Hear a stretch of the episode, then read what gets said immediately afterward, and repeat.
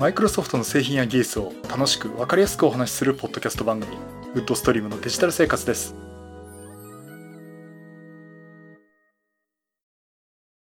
第561回目の配信になります。お届けしますのは木澤です。よろしくお願いします。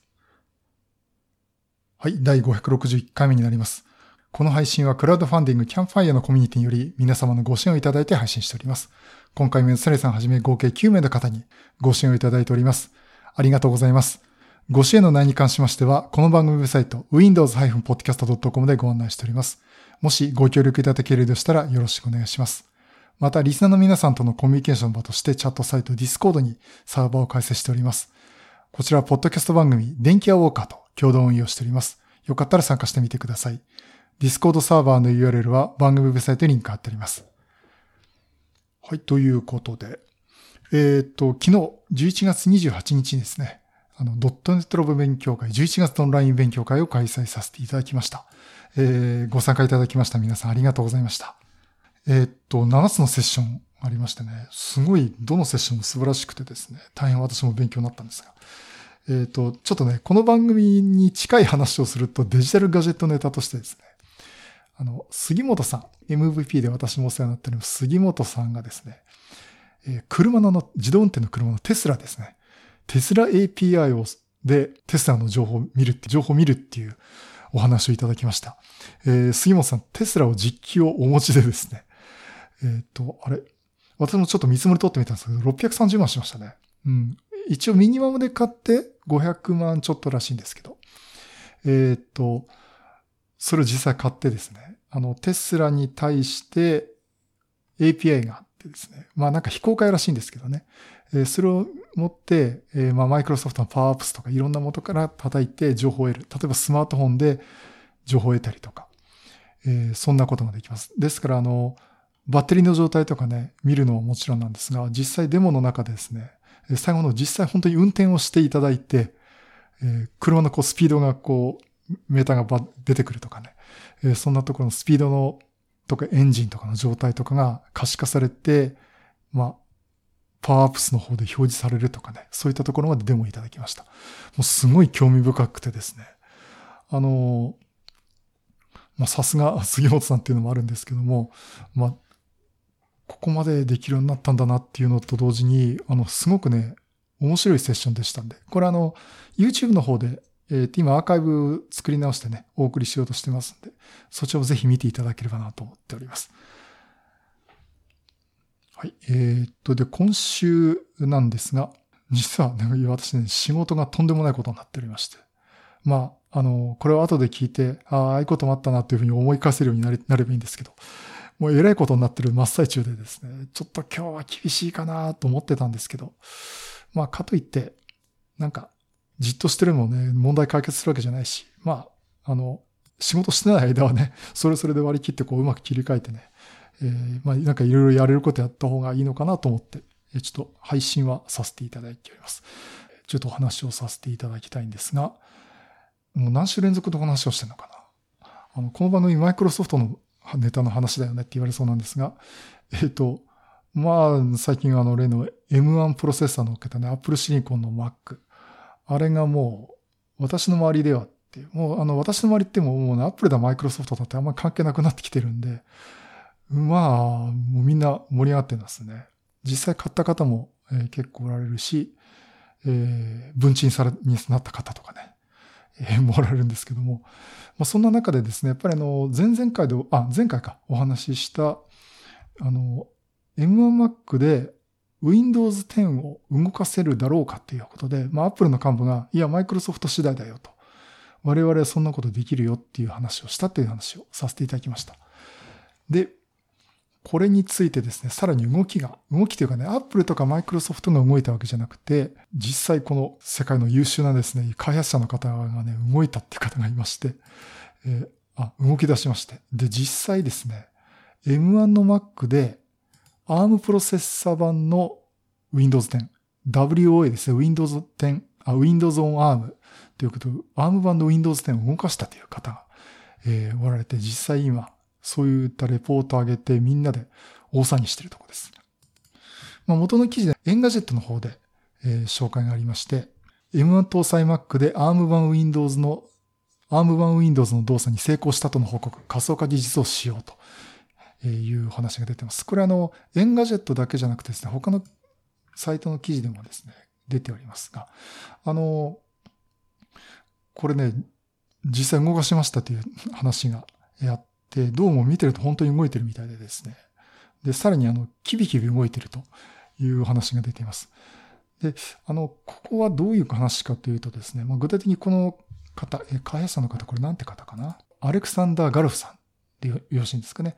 えが実際ツイッターでレポートされてるんですけども、えっとね、まずこれはですね、あの、M1Mac の上で仮想環境を用意します。えー、これ QEMU っていうエミュレーターの環境ですね。オープンソースの仮想マシンのエミュレーターソフト QEMU っていうのを用意して、これにですね、この方が特別に用意したカスタムパッチを適用した上で、さらに、これ MacOS の寄せ見てから導入している、これ Apple のですね、Hypervisor.Framework というものを M1 向けにアップデートしたものを適用して、ARM1 Windows 10を動かしたということになります。で、これで見て、ど、どうやったんだと思ったんですけど、まずですね、この QEMU って言ってるのは、あの、仮想マシンのエミュレーターをしてくれるっていうとこも、オープンソースのソフトで、あの、プロセッサーのエミュレーションをしてくれるようなんですね。で、実際あの、これ Windows 版とかも出てまして、まあ、いろいろ動作例とかを見てますと、Windows 10で、これ Windows 10に限ってないな。まあ、Windows 10で、例えばあの、ラズベリーパイで動かしている Linux、ラズビアンっていうのがありますね。あれを動かすということもやられています。例えば、あの、ラズビアンっていうのはその ARM 版の Linux なんですよね。ARM 版の Linux をインテル版の、まあ、インテル版がほとんどでしょうけど、の Windows 上で動かすっていうことで、この QMU っていうのを使っています。まあそういうことでね、あの、私もこれちょっとね、試してみたいなと思ってるんですけども、まあ、速度的なパフォ、まあ、だかパフォーマンスはどうなんだろうとは思うんですけども、ある程度のエミュレーションをしてくれるって例えばその Android の開発環境を構築したりとかですね、えー、そんなこともできると思いますんで、あの、そういったものがまず QEMI っていうのがあります。で、これに、あの、専用のパッチを当てた上で、えー、ただですね、この QEMI っていうのはエミュレーションだけじゃなくてバーチャライザーっていう機能もあって、例えばゲストコード、まあ、ゲスト OS になりますけど、それを直接ホストマシンのプロセッサーで直接動かしてしまうこともできるということなんですね。ということで、まあ、その MacOS のその Hypervisor.Framework っていうのも合わせてですね、M1Mac、つまり ARM プロセッサーで動いている M1 搭載 Mac の上で ARM 版の Windows 10を持ってきて QMU とその Hypervisor フレームワークを使って動かしているということになります。だからあくまでも仮想環境上で動く動いているというような感じですね。えー、そういうことになります。じゃあその ARM 版の Windows 10、どうやって手に入れたんだと。あの、確かね、前回私これ存在はするけど、実際入手することはできませんと。あの、あ、これ何 ?YouTube の方で言ったのかなあの、存在してるんですよね。もちろんあの、Surface Pro X とか、レノボのマシンとかね、ARM ベースのマシンが出てますから。で、あの、これがですね、ARM 版の Windows 10はインサイダープレビュー、あるいはテスト版ですね。それとしてはですね、実際公開をされているんですね。え、ということで、Hyper-V のマイクロソフトのサイトに行きますと、えー、ARM 版の Windows 10がダウンロードできます。で、あくまでもこれ使う目的としては、ARM 版の Windows 10上の Hyper-V を使って ARM 版の Windows 10を仮想で動かすためのものですと。その評価用のものですというものになります。ですからこれちょっとね、あの、実験で使うとか評価で使うということなら問題ないと思ってますけども、それ以外の用途っていうのはちょっと取り扱いよく注意しないと、まあライセンス違反ということになってしまいかねないかなということで、ここはちょっと注意してみた方がいいと思います。さて、このじゃあ ARM 版の Windows 10なんですけども、えー、対象はですね、Microsoft SQ1、あとクアルコムの、クアルコムのスナップドラゴン 8CX とクアルコ、スナップドラゴン850、これで動かすものですということが書いてあります。あの、それ、まあ例として出してる、保証してるのはこれ二、この3つで、あとはその実際動かししてみないとっていうのはあるんですけども、多分ね、これ情報が古いのかな ?SQ2 も多分大丈夫だと思うんですけどね。うん。ということでね、実際、インサイダープレビューとしては、ARM 版 Windows 10は入手ができます。ARM 版 Windows 10ダウンロードとか検索していただくと、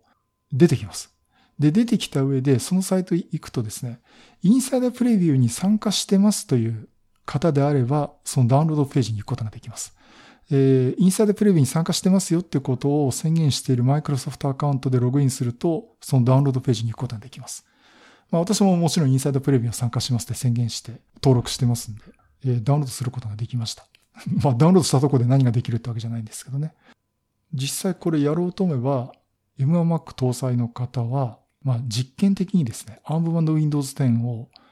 動かすことができるということになります。まあ実際あの、やってみなきゃいけないのと、手順が詳しく出されてるわけじゃないんで、中身をよく理解した上でやんないとわからないところもあると思うんですけどもね。ということでね、さっきキビキビ動くっていう言い方をしてるって、まあ記事にも書いてあったんですけど、それはやっぱりそうですね。M1Mac の ARM プロセッサー上で ARM プロセッサー版のネイティブの Windows 10を動かしてるという状況ですんで、まあもちろんその分、まあネイティブで動かしてるんでね、えパフォーマンスはそれなりにいいんじゃないかなと思ってます。うん、だからこれ本当にもし Apple が言ってるものは確かこういった技術を利用してるのか、あとはその、あとはその Apple 側がですね、例えばブートキャンプみたいに Windows 10のドライバーを用意して、えー、提供すればですね、まあ確かにこれは動かせるのかなっていうふうに思っております。だから本当にあの、公式にやるためにはやっぱりマイクロソフトが正式に展開しなきゃいけないっていうことになりますんで、まあ状況は変わってないんですけどもね。ただその、開発者の実験レベルでは確かにこの方法を使えば Windows 10を動かすことができるようになります。うん。あ、これはできるよなと私も見てて思いましたね。まあそういうことで、ちょっとここはね、面白いことになってきたかなと思っておりますんで。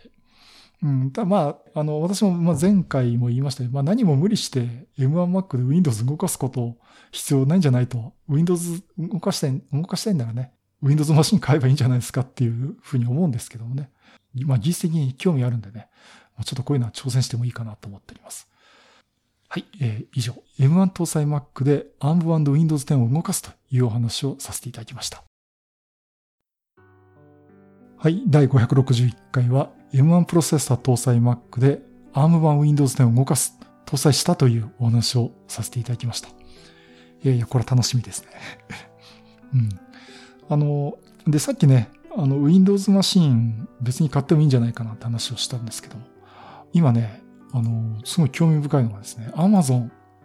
まあこれもう配信してる時はもう終わっちゃってますけど、あの、ブラックフライデーのセールをやっててですね、10万円を切るところで、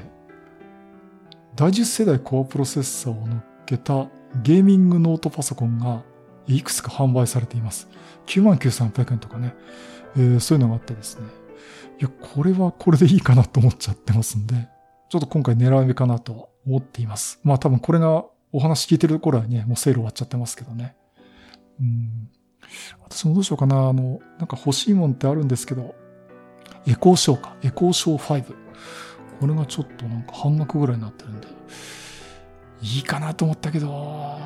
いらねえかなとちょっとね、悩んでるとこです。あの、まあ、実はですね、最近あの、大きい買い物はしてないんですけどね、結構ポロポロ数千円単位でね、えー、実は買い物してることがあってですね。まあ、例えばマイクのケーブルだとか、まあ、そんなようなものなんですけどね。それをただ積み重ねると結構な額になってきちゃってるんで、まあ、ちょっとここはお金を使うのをよく考えたいなというふうに思っております。えっ、ー、と、今んところの Amazon のね、ブラックフライデーのセールは明日までなんで、うん、まあまあまあ、ちょっと考えたいなと思っております。はい、そういうことでまたいろんなネタ集めてお話したいと思います。またよろしくお願いします。